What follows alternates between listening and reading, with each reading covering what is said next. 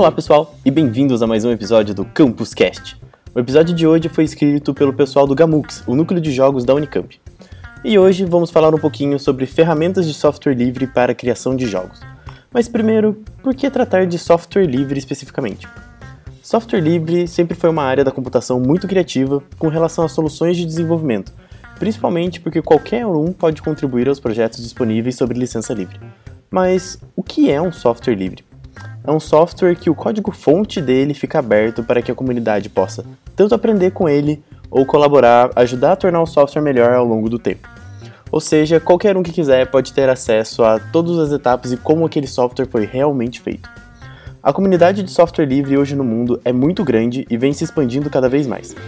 Grandes empresas começaram um processo que chamamos de abertura dos seus códigos e conteúdos para software livre, como Swift da Apple ou C Sharp da Microsoft. Mas é importante saber que existem vários graus de liberdade, como por exemplo, poder reutilizar o código, não poder reutilizar comercialmente, dentre várias outras coisas que as pessoas permitem.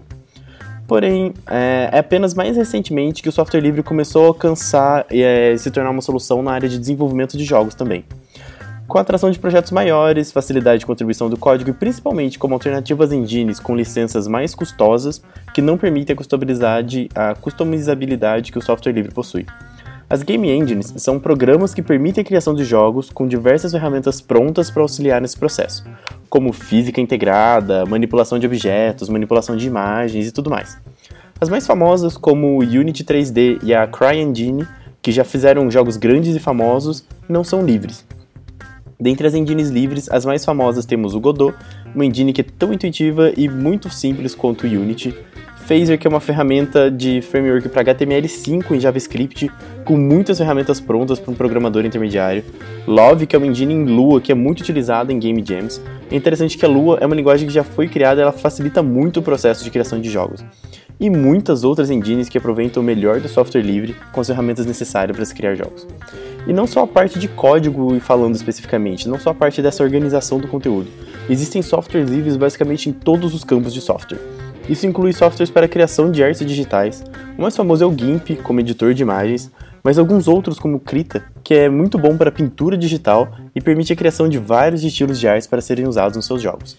Existem também softwares livres para edição de áudio, que você pode utilizar para criar as músicas do seu jogo. E a parte interessante de contribuir com a comunidade na forma de software livre é que nunca se sabe de onde pode vir ajuda. Muitas pessoas podem se interessar pelo seu projeto e ajudar a desenvolver suas coisas. E em jogos, testes, sugestões, soluções são muito úteis para o desenvolvimento final. Então existe uma comunidade muito ampla que você pode pedir ajuda e mandar suas coisas e esperar que o pessoal vai poder ajudar isso com você.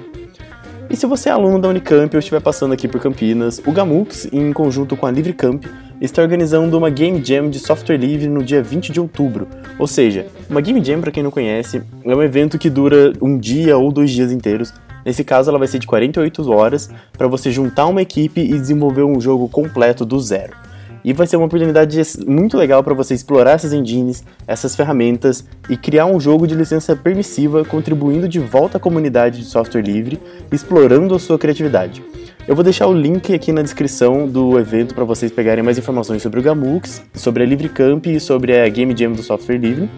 E não precisa ter equipe pronta para participar da Jam, é um ambiente sensacional para trocar informação, aprender e fazer novos contatos.